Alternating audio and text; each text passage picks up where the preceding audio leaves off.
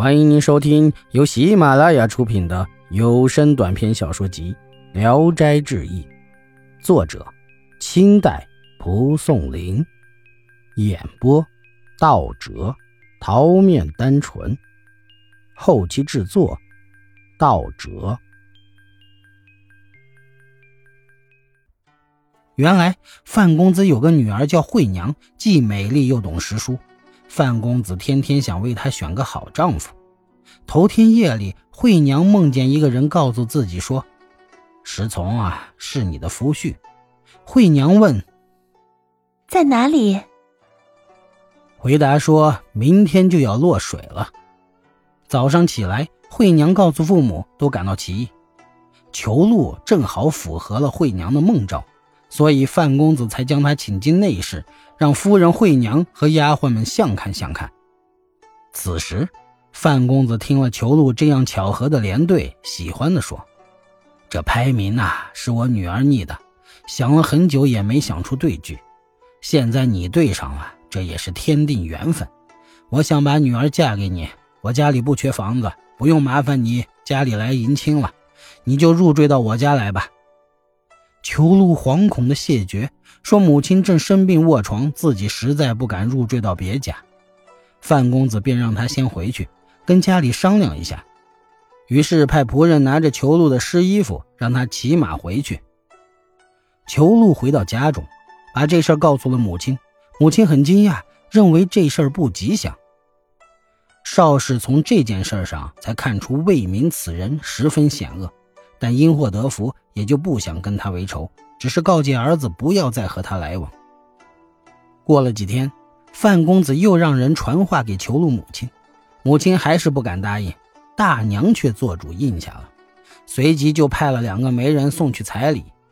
不久啊，裘禄便入赘到了范公子家，一年多他就考中了秀才，很有才名。后来七弟长大后，对裘禄很怠慢。裘禄一怒之下，带着妻子返回了自己家。此时，母亲已能扶着拐杖走路，年年依赖大娘的料理，家里的房子倒也很宽敞完好。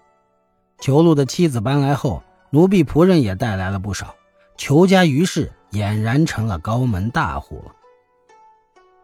魏民又没有得逞，更加嫉妒裘家，只恨抓不到裘家的把柄。便收买了一个从旗下逃出来的汉奴，让他诬告裘禄代为窝赃。大清刚立国的时候，惩治旗籍逃奴的法律最为严苛，裘禄于是一律被判流刑，发配到关外。范公子上下贿赂活动，仅仅保住了惠娘不被流放，凡裘禄的田产全部投入官库。幸亏大娘拿着原来的分家文书挺身而出，跟官府申辩。新增的若干顷良田都挂在裘福的名上，不属于裘禄的田产，才没有被没收。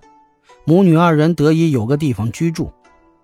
裘禄自料这次被发配可能永远回不来了，便写下了离婚文书送给岳父家，自己孤单一人去了关外。裘禄走了不几天，来到都北，在一个客栈里吃饭，偶然看见一个乞丐在窗外正愣愣地盯着自己。模样像极了哥哥裘福，裘禄忙上前询问，果然是裘福。裘禄便述说了自己的遭遇，兄弟二人十分凄恻悲伤。裘禄解开内衣，拿出几两银子交给哥哥，嘱咐他回家去。裘福哭泣着接受下，二人便分别了。裘禄到了关外，被安排在了一个将军的帐下做奴仆，因为他生的文弱。将军便让他掌管文书籍部，和其他奴仆们一块吃住。奴仆们询问他的家事，裘禄详细的讲了。